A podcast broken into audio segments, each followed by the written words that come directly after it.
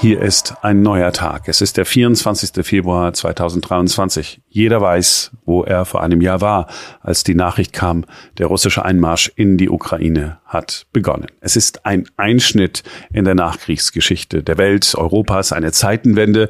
All das sind ja die Begriffe gewesen, die wir damals benutzt haben. Mhm. Und damals war es ja auch so, alle haben in den ersten Tagen damit gerechnet, dass die Ukraine überrollt wird. Vom Norden und vom Osten her sind die Russen vorgerückt. Es schien eigentlich alles nur eine Frage von Tagen zu sein, ne, bis Kiew eingenommen wird. Und das hat sich am Ende als falsch herausgestellt. Der russische Diktator Wladimir Putin ist mit seinem Blitzkriegvorhaben gescheitert. Mehr als acht Millionen Ukrainerinnen und Ukrainer sind seit Kriegsbeginn geflüchtet. Das sind die offiziellen Zahlen. Die meisten von ihnen sind nach Polen gegangen. Da leben etwa anderthalb Millionen äh, Ukrainerinnen und Ukrainer. 1,1 Millionen Ukrainer sind nach Deutschland gekommen, viele auch hier nach Berlin. Etwa 300.000 sind hier erst versorgt worden. Die meisten sind dann weitergereist zu Verwandten in anderen Regionen Deutschlands. Etwa 60.000 aber sind geblieben und 7.500 ukrainische Kinder gehen inzwischen hier bei uns in Berlin zur Schule. Eine symbolische Aktion, die für Aufsehen gesorgt hat und äh, für Aufsehen noch sorgen wird, die hat kurz vor dem Morgengrauen hier in Berlin begonnen. Auf einem Tieflader, da ist ein zerstörter russischer Panzer angerollt. Ein Panzer, den die Ukraine in den ersten Wochen des Krieges zerstört hat. Dieser Panzer, der steht jetzt direkt vor der russischen Botschaft unter den Linden. Das Kanonenrohr ausgerichtet auf die Botschaft und unser Berlin-Reporter Henry Parzefall, der ist äh, heute früh dort gewesen. Ja, uff, äh, das macht diesen Kriegsfall echt nochmal ganz anders deutlich und greifbar, vor allem, wenn man hier vor so einem Panzer steht, der tatsächlich auch im Kriegseinsatz war. Das ist bei diesem Panzer so, das ist ein russischer Panzer vom Typ T-72, der letztes Jahr ganz zum Anfang des Krieges äh, in der Ukraine zum Einsatz kam, dann durch eine ukrainische Panzermine zerstört wurde und äh, jetzt hier steht und diese Zerstörung, die sieht man natürlich, die Kanone und das Fahrerhaus quasi oben, der Kranz sind total schräg. Es sind an vielen, vielen Stellen Stellen Absplitterungen am Metall zu sehen und vor allem an den Laufrädern sieht man das, also quasi an der Kette. Da sind teilweise ganze Laufräder rausgebrochen und die Kette hängt hier nur noch so schräg drin. Das war jetzt ein riesen Logistikaufwand, diesen Panzer hierher zu bringen. Hat mehrere Tage gedauert, weil man auch nur nachts fahren durfte. Und naja, man sieht wirklich hier an vielen, vielen Stellen eben die Einschusslöcher. Das, das ist schon, äh, das macht mit einem was, wenn man das hier emotional sieht. Die Besonderheit ist eben, äh, dieser Panzer wiegt über 40 Tonnen.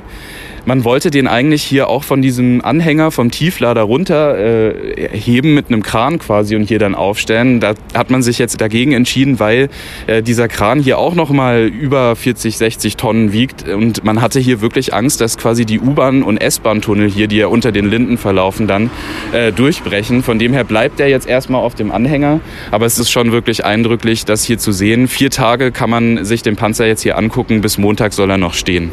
Ich mag ja diese Aktion ich, ne, symbolisch, aber stark. Ja, und äh, tatsächlich äh, Respekt an die beiden Macher, dass die auch so viel Ausdauer ähm, besessen haben und das tatsächlich geschafft haben, am Ende ihre Aktion auch umzusetzen, weil der Bezirk hat ja relativ lange, lange versucht, ähm, ja, ich will jetzt nicht sagen, es zu verhindern, aber er hat sie ja doch relativ lange hingehalten. Aber doch, ich würde sagen, verhindern. Er hat gesagt, nee, es geht nicht. Das sind außenpolitische Belange der Bundesrepublik.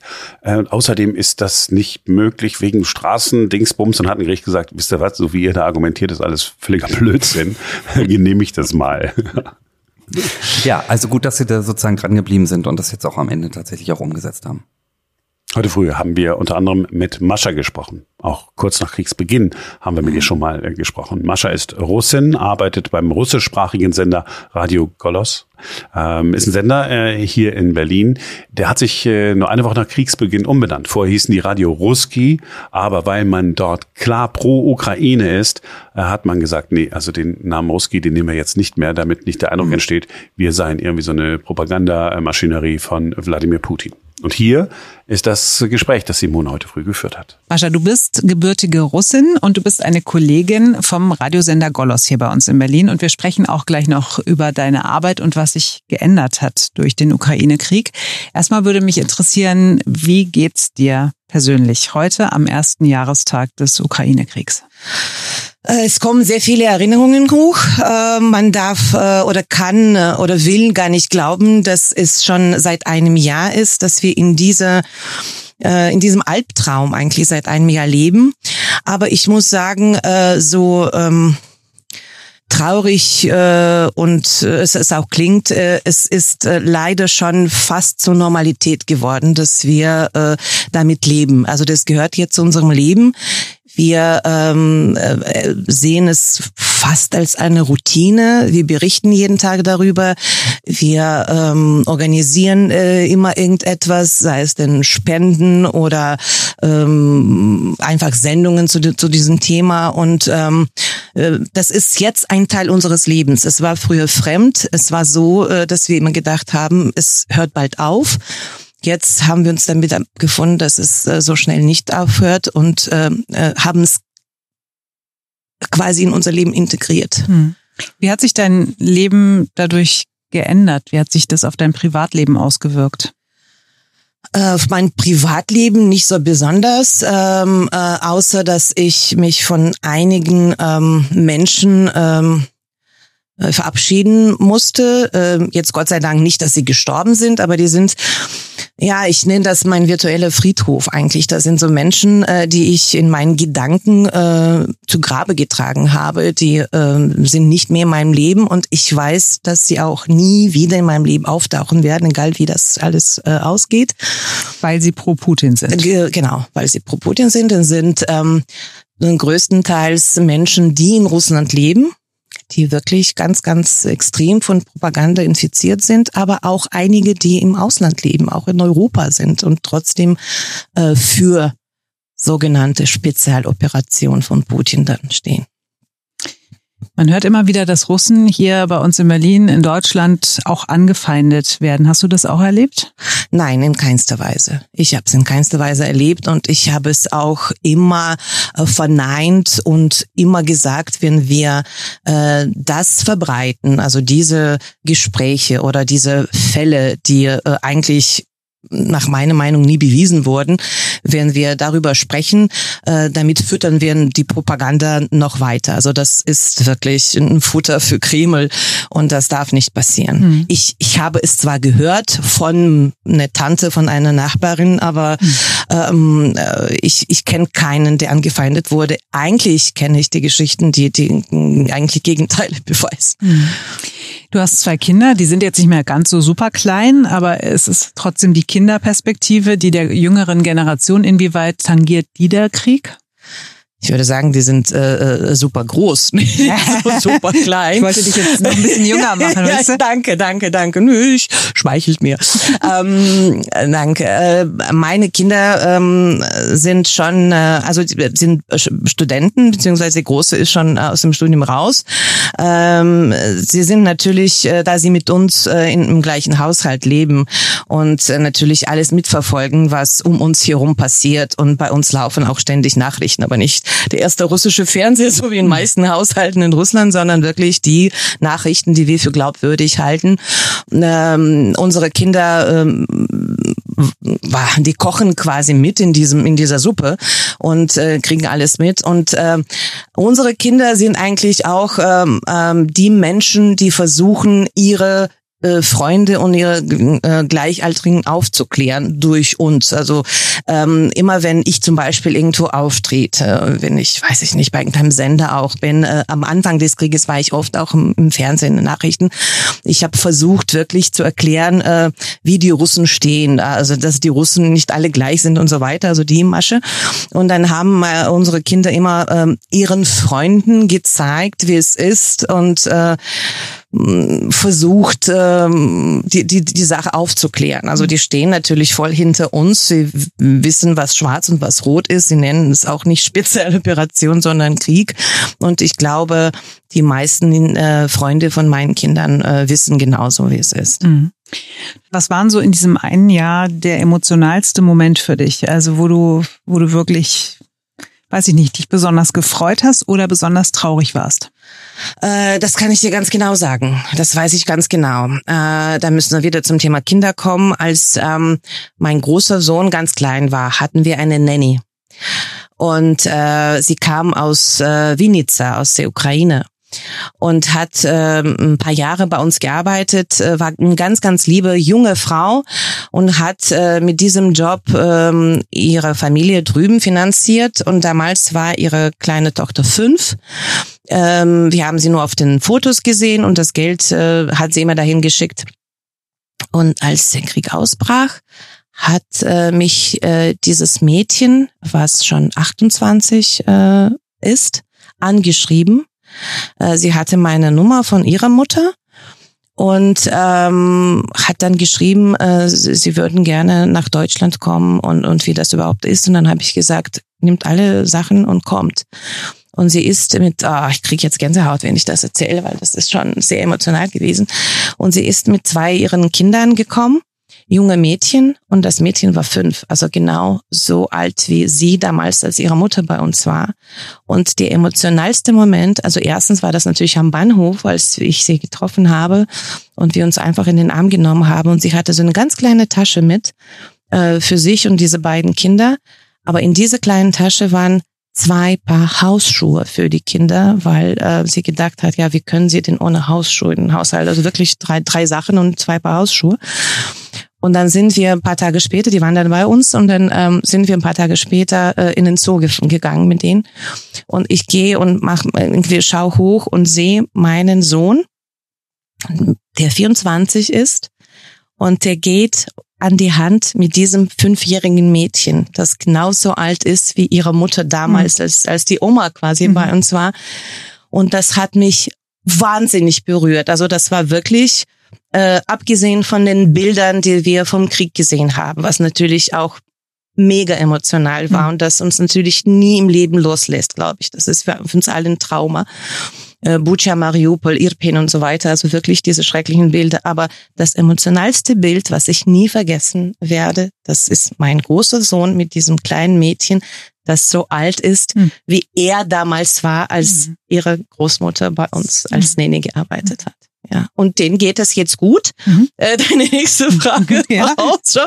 Äh, die sind jetzt in Regensburg mhm. und äh, sie arbeitet jetzt schon als Logopädin äh, mit den anderen ukrainischen Kindern und die beiden Kleinen gehen zur Schule und äh, die haben sich ganz gut eingelebt, lernen Deutsch und wir sind im ständigen Kontakt und das ist alles gut gelaufen. Und eure ehemalige Nanny? Äh, sie ist drüben. Sie ist, die ist noch ja, in der Ukraine. Ja, okay. Weil sie eine ältere Mutter hat, die ist gepflegt und, und mhm. Kater und Katze und so. Mhm. Okay, aber, aber alles soweit ja, in Sicherheit. Okay. Du hast gesagt, dass du den Kontakt abgebrochen hast zu Leuten in Russland, mit denen du vorher befreundet warst, mit denen du ganz dicke warst. Ähm, aber da wird es ja sicherlich auch noch Menschen geben, die eben nicht der Propaganda glauben. Was erzählen die dir? Was hörst du aus Russland? Ähm, das Problem ist, dass äh, ich diese Gespräche von selber nicht anfange, weil ich immer Angst habe, dass es diesen Menschen äh, Probleme äh, bereiten wird. Man weiß ja, äh, viele werden abgehört. Äh, die meisten äh, Menschen, die ich dort kenne, sind auch zum Beispiel Journalisten und die meisten von denen sind mittlerweile nicht mehr in Russland, weil äh, alle unabhängigen Medien äh, verboten wurden, geschlossen wurden, vernichtet wurden, kann man sagen. Und äh, äh, die meisten unabhängigen Journalisten sind aus dem Lande geflohen und haben das Land verlassen. Und viele von denen sind auch in Deutschland. Ähm, mit vielen ähm, unterhält man sich oder schreibt in irgendwelchen Zeichen, dass man es nur andeutet und weiß, äh, auf welche Seite man steht, ähm, die, ähm, die sich ganz klar dazu geäußert haben, dass sie dafür sind. Ne? Die wurden natürlich einfach gelöscht. Aber ähm, die Tendenz ist jetzt eher so, dass man mit Menschen, die in Russland sind, darüber gar nicht spricht, um sie nicht in Gefahr zu bringen. Mhm. Würdest du gerne nach Russland reisen? Also du bist in St. Petersburg geboren. Und in, aufgewachsen. Und inwieweit ja. hast du Heimweh? Inwieweit zerreißt dich das vielleicht auch innerlich? Äh, das zerreißt mich innerlich ganz, ganz stark. Und ich ähm, ähm, habe Petersburg oft äh, in meinen Träumen gesehen, auch in, in der letzten Zeit. Ich bin eigentlich gewohnt, ähm, so ein, zwei Mal im Jahr nach Petersburg zu fahren. Und Petersburg war auch äh, der erste Stadt, das ich besucht habe, äh, nach, nachdem die Pandemie zu Ende war. Also ich wollte sofort dahin, obwohl ich ähm, viel länger in Deutschland bin, als ich dort äh, gelebt habe.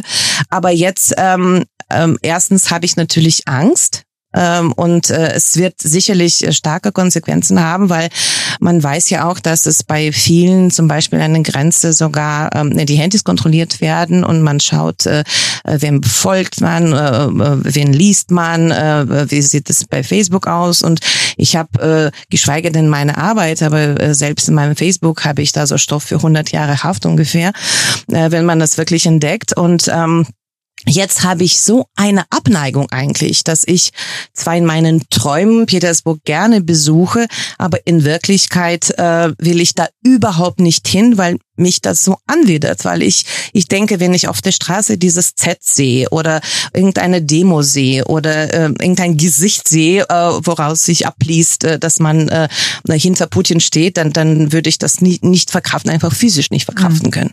Kennst du jemanden, der im letzten Jahr hingereist ist, für den das irgendwie negative Konsequenzen hatte? Ähm, negative Konsequenzen direkt nicht, aber ich äh, weiß von starken Kontrollen, auch mehrstündigen Kontrollen. Und ich äh, weiß auch von vielen Freunden, die bewusst ihre Handys entweder ganz zu Hause lassen oder ausschalten, im Koffer verstecken, sich wirklich äh, neue Handys kaufen, nur dahin zu fahren, weil viele zum Beispiel können es nicht anders, wenn sie dort äh, Eltern haben ähm, oder Kinder haben oder wirklich Verwandte, die, die sie besuchen äh, sollen, aber viele sind schon ähm, mittlerweile mittlerweile haben so, so, so Schema entwickelt und ein Kollege von mir zum Beispiel, äh, seine 80-jährige Mutter wohnt in Moskau, er kann sie natürlich gar nicht besuchen. Und sie haben sich jetzt in, in äh, Istanbul getroffen, weil die äh, Oma ihren ein kleines Enkelkind gar nicht gesehen hat. Und sie wollte es und sie ist wirklich mit ihren 80 Jahren nach Istanbul, Istanbul geflogen, nur um ihre Familie zu sehen. Und so wird es jetzt gehandhabt, dass man sich wirklich irgendwo im Ausland verabredet, da wo man noch aus Russland fliegen kann mhm. und dort trifft man sich, um, um sich überhaupt in den Arm zu nehmen. Heftig. Lass uns mal über deine Arbeit sprechen, über ja. den Radiosender, bei dem du seit fast 20 Jahren bist. Ähm, da arbeiten ja vor allem gebürtige Russen, richtig? Äh, nicht nur. Wir haben eigentlich ein sehr internationales Team und äh, das hilft uns auch jetzt, auch in, in, in der heutigen Situation. Wir haben auch Kollegen aus der Ukraine, wir haben Kollegen aus Kasachstan, aus Lettland, aus Usbekistan. Das ist so ein, so ein bisschen so ein Bild, wie das in, in der ehemaligen Sowjetunion ausgesehen hat. Also und sehr international. Das war auch vor dem Krieg schon so oder ja, hat sich das ja, erst dadurch ja, geändert? Absolut. Okay. So, am 3. März 2022, eine Woche nach Beginn des Krieges, habt ihr euren Namen geändert von Radio Ruski Berlin in Radio Golos Berliner. Ihr habt auch euer Programm geändert. Wie kam es dazu? Also was ist innerhalb dieser einen Woche bei euch in der Redaktion passiert, dass ihr gesagt habt, wir können so nicht weitermachen? Äh, wir haben plötzlich eingesehen, dass das Wort Ruski in, im Namen, was für uns eigentlich immer für die Sprache stand, äh, von den anderen sehr oft äh, missdeutet wurde und man dachte, Ruski steht für, für Russland. Und diese Assoziationskette ist eigentlich bei vielen ganz kurz. Ruski gleich Russland gleich Putin und, und dann haben wir ne, ein Putin-Radio, also Propagandasender. Und äh, wir haben gesagt, einfach aus Solidarität äh, müssen wir diesen Schritt wagen. Es hat uns wirklich schrecklich wehgetan, weil wir, wir hießen zu dem Zeitpunkt seit über 18 Jahren so. Ja, du musst es dir vorstellen, du heißt Simone 40 Jahre lang und dann musst du dich auf einmal äh, Katharina nennen oder mhm. so. Das ist schon hart. Aber wir haben es bewusst gemacht. Wir haben gedacht, okay, Ne? Hauptsache, wir zeigen allen, nicht nur in der Medienlandschaft, sondern allen überhaupt, äh, wo wir stehen. Wir haben auch ein Statement veröffentlicht und äh, das Wort Golos im neuen Namen, äh, es heißt übersetzt Stimme und wir haben gesagt, das ist die Stimme aller äh, Menschen, die Russisch sprechen. Und das ist eine Stimme gegen den Krieg. Also so haben wir es erklärt. Mhm. Und das war eigentlich auch ähm, äh, richtig. Äh, und jetzt sehen wir, dass, dass es überhaupt äh, richtig war, äh, diese Umbenennung äh, und zum richtigen Zeitpunkt, weil äh, dann haben wir es natürlich vermieden, dass, dass man uns irgendeine Weise gleichstellt mit mhm. Propagandasendern. Starkes Zeichen auf jeden Fall. Wie viele Hörer habt ihr in der Stunde so?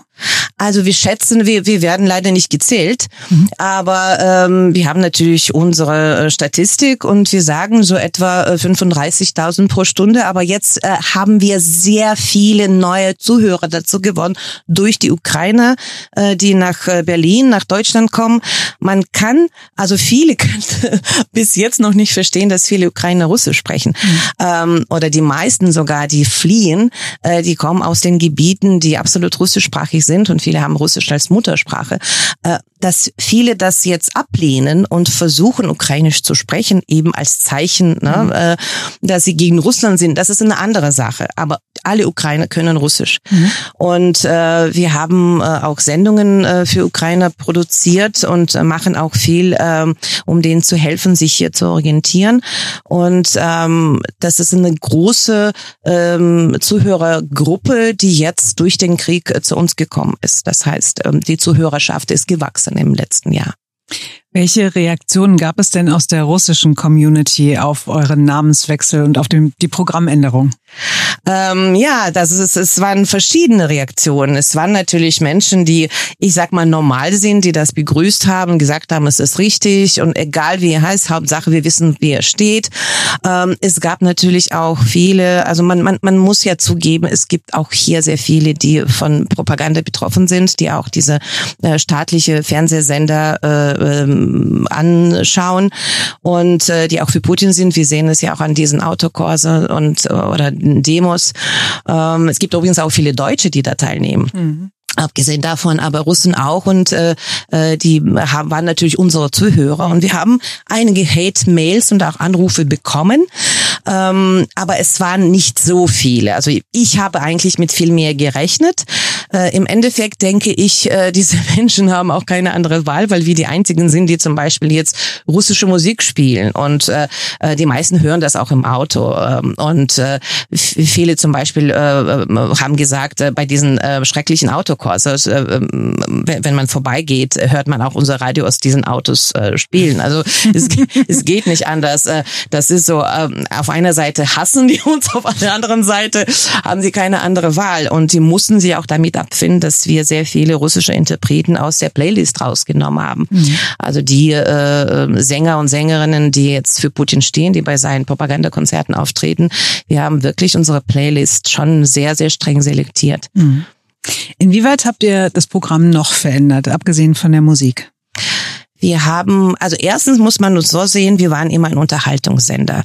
Wir haben immer für gute Laune gesorgt. Wir hatten so Jingles wie Radio der guten Laune und äh, ähm, wollten immer alle Menschen unter einem Dach vereinen, alle Menschen, die Russisch sprechen. Wir haben auch Musik ähm, von Interpreten der ehemaligen Sowjetunion gespielt, in allen Sprachen, auch ukrainische Musik, georgische Musik, aserbaidschanische Musik, belarussische Musik und so weiter. Und äh, hatten sehr viele witzige, lustige Unterhaltungsprogramme, auch interaktiv interaktive Shows. So, ähm, dann war äh, mit äh, guter Laune erstmal äh, vorbei nach dem 24.02. und dann haben wir gedacht, was machen wir jetzt? Erstens haben wir alle Unterhaltungsprogramme, die mehr oder weniger so witzig, lustig waren, rausgenommen. Dann haben wir diese Interpreten rausgenommen und dann haben wir gedacht, also wenn wir jetzt noch mehr rausnehmen, ne, dann haben wir, gar nichts mehr. haben wir nichts mehr. Und äh, dann haben wir gedacht, so, jetzt sind wir 18 Jetzt sind wir erwachsen, jetzt müssen auch erwachsene Formate äh, rein. Ähm, also die Sendung, die wir gemacht haben, von der ich auch schon erzählt habe, das war jetzt die Sendung für ukrainische ähm, äh, Flüchtlinge ähm, oder Menschen. Ich mag das Wort Flüchtlinge auch nicht so sehr. Ähm, Menschen, die die jetzt äh, aus der Ukraine gekommen sind. Ähm, äh, diese Sendung haben wir mit einer wunderbaren ukrainischen Journalistin gemacht, die auch im Frühjahr nach Berlin gekommen ist. Und das war eine Sendung zu ähm, allen Themen, die äh, für diese Menschen wichtig sind: äh, Wohnungssuche, Jobsuche Kinderbetreuung, äh, Tierärzte, Versicherungen und so weiter. Dann haben wir ähm, zum Beispiel eine Psychologin äh, ähm, dazu ge geholt, äh, mit der wir auch regelmäßig Sendungen gemacht haben zu ganz wichtigen Themen. Äh, wie erzählt man den Kindern über den Krieg, äh, äh, Konflikte, Lösungen in den Familien? Weil ich habe ja erzählt, dass ich Freunde verloren habe, aber bei vielen gab es Probleme innerhalb der Familie, dass man wirklich in der Familie auseinanderging, sogar Ehen gebrochen sind, äh, mhm. deswegen, weil man äh, unterschiedlicher Meinung war. Und äh, so kamen äh, nach und nach neue Formate, dann kamen auch äh, russische Journalisten, oppositionelle Journalisten nach Berlin äh, von diesen eben verbotenen Medien. Die haben auch bei uns ähm, ähm, ähm Sendezeit gefunden. Also wir haben den Sendezeit gegeben, damit sie ihre Sendungen äh, weitermachen. Wir haben eine wunderbare Journalistin von Echo Moskau bei uns aufgenommen, die ihre Sendung, zweistündige tägliche Sendung moderiert hat äh, mit Gästen, die sie natürlich äh, seit diesen 20 Jahren kannte. Und äh, so haben wir wirklich an an Gewicht, an Qualität gewonnen und sind mehr äh, analytisch-politisch geworden statt unterhaltsam. Jetzt äh, fangen wir langsam an, diese Unterhaltungsformate wieder zurückzuholen, ganz vorsichtig, mhm. ähm, um wir wirklich zur Normalität zurückzukommen. Aber diese seriösen Formate, diese Interviews, analytische Programme, die bleiben. Und jetzt ist es so ein, so, so ein gesunder Mix, würde ich sagen, mhm. aus beidem. Und ich höre heraus, dass dir das gefällt, dass du das gut findest. Ich finde das sehr gut. Mhm. Also ich, ich finde, dass wir äh, eine Qualität äh, sehr, sehr viel gewonnen haben mhm. dadurch. Eurer, euer Sender war im russischen Haus in der Friedrichstraße in der russischen Botschaft und nach eurer Namensänderung im März gab es dann schiefe Blicke und es ist auch komplett eskaliert. Erzähl mal, was, was war da? Wir haben ähm, ähm, die letzten zwei Jahre Räumlichkeiten im russischen Haus gemietet. Also das war nicht direkt die russische Botschaft, aber mhm. es steht, glaube ich, eine Obhut von der Botschaft. Und wir waren äh, reine Mieter. Also wir haben, äh, sind gut miteinander ausgekommen. Wir haben Räumlichkeiten gemietet, brav unsere Miete bezahlt. Und eigentlich durch diesen Mietvertrag haben wir mehr oder weniger die Pandemie überlebt, weil natürlich auch sehr viele Werbekunden abhandengekommen sind. Und äh, dann hieß es, ähm, ein paar Wochen nach, den, nach dem Anfang des Krieges, äh, dass angeblich der russische Botschafter im Auto ein Interview gehört hat bei uns im Sender von einem oppositionellen Journalisten, von einem ähm, ähm, Medium, äh, was verboten wurde zu der Zeit äh, schon in Russland. Und da war er so erböst und dann hat er angerufen im russischen Haus und gesagt, die sollen raus. Und man gab uns eine Woche Zeit, um neue Räumlichkeiten zu, äh, zu äh, finden. Und man weiß ja selbst, eine Wohnung zu finden, mhm. reicht eine Woche nicht. Und mhm. hier ist es wirklich ein Studio mit Server, mit Technik. Äh, kannst du dir mal vorstellen. Und äh, ja, und nur dank äh, enormer Unterstützung von unseren lieben äh, Kollegen hat es hat das Ganze geklappt. Und wir haben nicht mal eine Minute äh, Sendezeit ausgesetzt und haben äh, weitergesendet. Mhm. Ihr seid ja dann zu uns ins äh, genau. Medienzentrum Berlin genau. nach Steglitz gezogen, genau. Und dann ging es aber auch weiter. Wo sitzt ihr heute? Ich muss, ich muss hier noch dazu sagen, das ist mir jetzt ganz wichtig, dass es wirklich die ganze Welt hört. ähm, ähm, als, als wir vor der Tatsache gestellt wurden, dass wir in einer Woche raus müssen, ähm, haben wir natürlich alle angeschrieben und die Medienanstalt Berlin-Brandenburg äh, hat sich auch sofort ähm, ähm, eingesetzt und äh, dann haben wir ähm, Geschäftsführer von Medienzentrum angeschrieben ganz spät in der Nacht. Ich glaube, es waren 23 Uhr abends. Und am nächsten Morgen um 7 Uhr morgens kam schon die Antwort, kommt zu uns. Mhm. Und wir waren bei euch im Havariestudio. Mhm. Gott sei Dank ist nichts passiert in der Zeit, als wir hier waren. Aber nochmal vielen, vielen Dank dafür. Und das werden wir natürlich nie in unserem Leben äh, vergessen. Sehr, sehr gerne. Trotzdem nochmal die Frage, wo seid ihr heute? Äh, wir sind heute in der Axel Springer Straße, eigentlich in so einem tollen Medienpoint von Berlin. Äh, da waren wir auch. Wir waren ja im Axel Springer Haus elf Jahre lang vor dem russischen Haus. Und äh, die Gegend ist uns sehr vertraut. Und ähm, dieser Mietvertrag ist auch nicht ohne der Hilfe von anderen äh, Kollegen, Medienkollegen entstanden. Ähm, da hat sich die Geschäftsführung von Axel Springer eingesetzt und uns den Kontakt äh, vermittelt. Und so sind wir jetzt in den wunderschönen Räumen in der Axel Springer Straße und aus unserem Studiofenster sieht man bisschen weiter weg ähm, einen Gendarmenmarkt und äh, es ist sehr berlinisch. Es ist einfach mhm. toll. Ja, in so schweren Zeiten zeigt sich dann, ne, wer Freund und Absolut. Äh, wer Feind ist. Absolut. Was war für euch so eine große Enttäuschung noch in der Zeit? Also jetzt mal abgesehen davon, dass ihr aus, dass ihr euren Standort verlassen musstet, aber wo habt ihr auch gesagt, so okay, das hätten wir nicht gedacht? Ähm, also das war wahrscheinlich äh, der Abgang von unseren treuen langjährigen Werbekunden, weil wir sind ja ein kommerzieller Sender, finanzieren uns ausschließlich durch Werbung und hatten ähm, Werbekunden, die uns zum Beispiel auch während der Pandemie auch äh, geholfen haben, die Zeit zu überleben. Und äh, einige von ihnen waren wirklich groß und waren seit über zehn, manche auch 15 Jahren mit uns äh, zusammen. Und äh, dann hieß es plötzlich, wir wollen keine russische Kunden mehr und wir wollen nicht, dass unser Name irgendwie äh, mit Russland in Russisch äh, in Verbindung gebracht wird. Und uns wurden die meisten Werbeverträge tatsächlich gekündigt. Und es hat auch nichts gebracht, dass wir den Namen geändert haben, dass wir uns so klar und deutlich mit unseren Statements positioniert haben, mhm. Dass wir es erklärt haben. Und äh, der, der größte Witz äh, in Anführungsstrichen dabei ist, dass die Leiterin unserer Werbeabteilung aus Odessa kommt. Und zu der Zeitpunkt, äh, zu dem Zeitpunkt, wo die Verträge gekündigt wurden, hat sie gerade ihren Vater evakuiert äh, aus der Ukraine und das hat sie auch unter Tränen immer versucht, diesen Werbekunden zu erklären und äh, daraufhin kam immer, es ist nichts Persönliches, wir kommen gerne wieder, wenn das alles vorbei ist, äh, dann sind wir wieder bei euch, aber erstmal nicht. Und äh, ähm, da half auch nicht zu erklären, dass zum Beispiel äh, gerade die Ukraine jetzt Möbel brauchen oder Lebensmittel brauchen mhm. oder so, so Sachen, für die geworben wird. Und das hat nichts gebracht. Das war, glaube ich, also die Angst, äh, in, irgendwie in diese in dieser Licht dann äh, zu kommen äh, und assoziiert zu werden mit Russland, die war größer, als äh, dass sie uns überhaupt verstehen wollten. Auch wie frustrierend. Ja. Und wie finanziert ihr euch heute? Äh, also mit dem Rest, was es gibt. Äh, wir versuchen dann auch überall anzuklopfen, äh, wo es ähm, finanzielle Unterstützung gibt. Ähm, Ausschreibungen zum Beispiel für diese ukrainische Sendung hat uns Medienanstalt Berlin-Brandenburg, wo wir an einer Ausschreibung teilgenommen haben, etwas Geld gegeben und damit konnten wir diese ukrainische Journalisten finanzieren. Und dann versuchen wir wirklich ähm, bei verschiedenen Fonds auch anzuklopfen und zu sagen, wir, wir brauchen Geld, um gute äh, Sachen zu produzieren und überhaupt äh, am Leben äh, äh zu bleiben, weil äh, gerade die russischen Journalisten, die ganz tolle äh, ähm, Sachen machen, also die wirklich hier unheimlich viel erreichen können, weil sie haben zum Beispiel diese Russen, die jetzt hier sind, sie haben ja auch sehr viele Hörerschaft und äh, Follower in, in Russland noch. Mhm. und die können sie von hier aus erreichen, weil es gibt Gott sei Dank noch Wege, ähm, ähm, über die man diese Menschen erreichen kann. Durch VPN äh, zum Beispiel oder YouTube. Also so, so, die Wege gibt es noch und die muss man natürlich ausnutzen.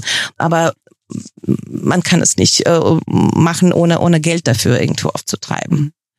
Wie sieht euer Programm heute am Jahrestag aus? Was macht ihr bei Radio Gollers? Äh, heute findet eine große äh, Demo, eine, eine Kundgebung statt vor dem Brandenburger Tor. Da werden sehr viele ähm, äh, große Persönlichkeiten auftreten, äh, Politiker, Schriftsteller, Oppositionelle, ähm, ähm, Politologen und auch Musiker, äh, die äh, aus Russland ähm, ähm, geflohen oder ausgereist sind. Das ist eine ganz große Kundgebung und ähm, manche von denen ähm, kommen auch zu uns, auch die Musiker, die dort auftreten, äh, eine ganz tolle Rockgruppe, die heißt Televisor, also Fernseher. Mhm. Die war sehr berühmt in den 80ern.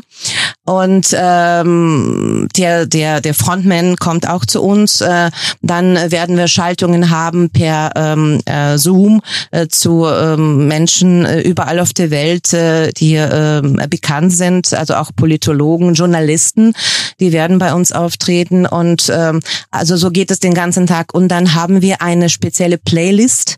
Äh, die Musik, die heute bei uns gespielt wird, das ist alles Musik, die von ähm, ähm, Putin-gegnerischen Musikern äh, innerhalb dieses Jahres äh, geschrieben wurde, ähm, die alle nicht mehr in Russland sind. Fast alle. Also einige sind noch in Russland, aber sie können dort nicht auftreten. Die Konzerte werden verboten. Äh, und äh, das sind ganz starke musikalische Aussagen. Und äh, sie werden heute im Laufe des Tages bei uns zu hören sein. Jetzt hast du den direkten Draht nach Russland und du bist da auch thematisch noch viel mehr drin, einfach weil ihr euch jeden Tag damit beschäftigt, weil du jeden Tag Interviews führst, eben auch mit Politologen und so weiter. Ähm, A, wie ist deine Einschätzung, wie, wie groß ist die Unterstützung in Russland für Wladimir Putin? Weil man liest immer nur so, ja, das, das äh, sinkt jetzt so langsam, ne? Und die Leute kommen so langsam auf den Trichter, dass das alles Propaganda ist und so. Aber was glaubt die Mehrheit in Russland? Das ist von hier aus leider immer noch sehr schwer einzuschätzen, weil ähm, es gibt Menschen, die sagen, ach, die, die meisten stehen hinter Putin und laut äh, Umfragen sind das 70 oder 80 Prozent. Aber man darf nicht vergessen, selbst diese Umfragen sind äh, fast immer staatlich und werden natürlich sehr stark manipuliert. Zweitens muss man in Russland ganz klar und deutlich zwischen Moskau-Petersburg, also ein paar Großstädten und der Provinz unterscheiden. Die Provinz steht natürlich größtenteils hinter Putin, aber man sieht an den ähm, ähm, zum Beispiel an den Briefen äh, an diese Journalisten oder an sehr großem, wirklich äh, sind Hunderttausende von äh, Zuschauern von äh, verschiedenen YouTube-Kanälen von bekannten Politologen oder Journalisten äh, und an den Kommentaren dahinter, die größtenteils aus Russland kommen. Man sieht, dass äh, dieser Pool von Menschen, die gegen Putin sind, die gegen Krieg sind, ist trotzdem immer noch sehr, sehr groß. Und man darf auch nicht vergessen, dass es Hunderttausende Menschen sind, die ausgereist sind. Aber leider können es nicht viele. Es, es, hm. es, du kannst ja nicht einfach aufstehen, Koffer nehmen, rausfahren. Viele sind äh, in irgendeiner Weise mit dem Land verbunden, müssen arbeiten, die haben kranke Eltern, äh, Kinder, einfach kein Geld, hm. und keine Perspektive, keine Arbeit, wer auch immer. Sie können nicht einfach das Land verlassen. Das ist ein sehr, sehr schwerer äh, Schritt äh, und äh,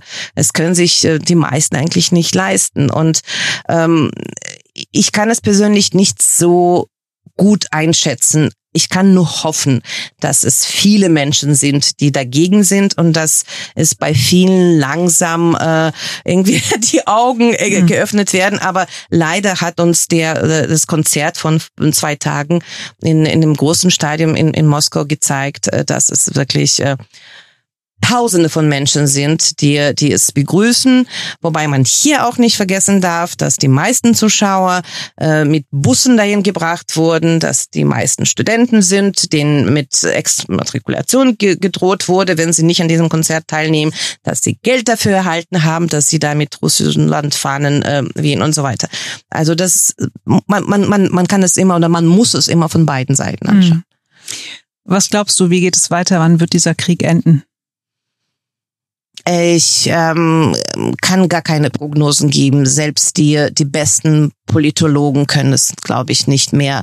Aber ähm, so optimistisch ich in meinem ganzen Leben gewesen bin, so muss ich leider sagen, dass es in absehbarer Zeit meiner Meinung nach nicht endet so wie, äh, wie es jetzt ausschaut, äh, so wie äh, Putin es beschreibt. Und äh, es gab ja auch seine Rede von einigen Tagen. Und ich glaube, aus dieser Rede war auch ganz klar und deutlich, äh, dass er es so schnell nicht aufgibt und dass er große Pläne hat und dass er immer weitermacht und äh, dass er auch nicht bereit ist zu irgendwelchen äh, Friedensgesprächen und wie auch immer. Und wir müssen uns jetzt wirklich darauf einstellen, dass es lange dauert. Und das ist ja für sehr viele ein Problem, weil wir am Anfang gedacht haben, ach, es, nach einem Monat ist es vorbei und viele haben sich so eingesetzt, vor allem die, die Ehrenamtlichen, die Menschen, die richtig helfen wollten, die haben wirklich mit der ganzen Kraft äh, sich eingesetzt und danach gab's äh, Burnouts und, und Krankheiten und psychische Störungen und so weiter, weil man die Kräfte nicht eingeschätzt hat. Und heute sage ich zu allen, bitte denkt auch an euer Leben.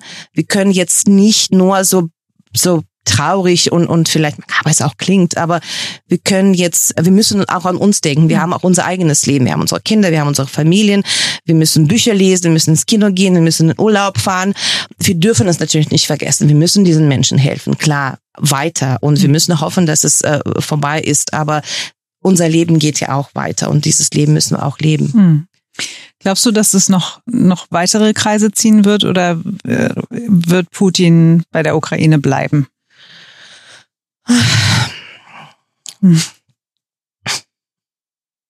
Das ist schwer zu sagen.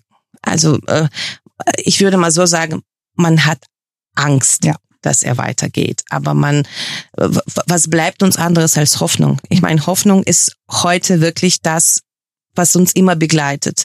Und Hoffnung ist das, womit wir morgens äh, aufstehen und, und Nachrichten anmachen und denken, vielleicht ist es ein Wunder geschehen in der Nacht und vielleicht ist es schon vorbei. Und deswegen hofft man, dass es nicht weitergeht. Man hofft auch, dass es bald vorbeigeht und man hofft auch, dass es nicht, nicht, sich nicht ausbreitet auf andere Länder und dass es nicht wagt. Aber die Angst ist, ist immer da mhm. und die Angst davor, dass es sich ausweitet und mhm. ausbreitet, die ist unser ständiger Begleiter eigentlich. Mhm. Deshalb ist es wichtig, auch schöne äh, Sachen zu tun, tagtäglich sich wirklich äh, so mit etwas Kleinem äh, freuen und, und die anderen und, und ihr Lieben freuen, weil man weiß ja nicht, was morgen ist. Und mit diesem schönen und persönlichen Schluss ähm, möchte ich dir Danke sagen für deine Zeit, dass du mir ja Rede und Antwort gestanden hast, dass du so viel erzählt hast und so offen warst. Vielen Dank und alles Gute für deine Arbeit und euren Sender. Sehr gerne. Ich wollte dir noch etwas erzählen, äh, was mir ganz wichtig ist. Und zwar ähm, als mein Kind, weil wir schon von unseren von Kindern gesprochen haben, als er äh, ganz klein war, ähm, hat ihm sein Vater äh, einmal so ein, so ein, so ein Videokassette, damals gab es noch Videokassetten, eine Videokassette mit dem Märchen. Ich glaube, es gibt hier auch ähm, der Wolf und die sieben äh, ähm, Geißlein. Geißlein, mhm. genau. Da hat er ihm gebracht und das hat er geliebt. Und es gab ein, es ist noch äh, aus meiner Kindheit eigentlich, so ein Märchen, so ein Musical ist es, so ein, so ein musikalischer äh, Film. Ganz toll. Und das hat er wirklich von morgens bis abends geschaut und angeschaut und immer wieder. Und als äh, sein Vater, als mein Mann dann wieder nach Russland flog, flog und ihn gefragt habe, was soll ich dir denn mitbringen? Dann hat er gesagt, äh, ich möchte bitte genauso einen Film, aber ohne den Wolf. Und ich glaube, also ich denke oft daran in der letzten Zeit äh, und ich denke, ich glaube, das ist das, was die meisten wollen. Die wollen das gleiche Märchen, die wollen, die wollen den gleichen Film, aber ohne den Wolf. Und das ist so, mhm. so der, unser, unser allgemeiner Traum eigentlich mhm. zur Zeit. Danke, dass du mir das erzählt hast. Alles Liebe. Danke, Simon.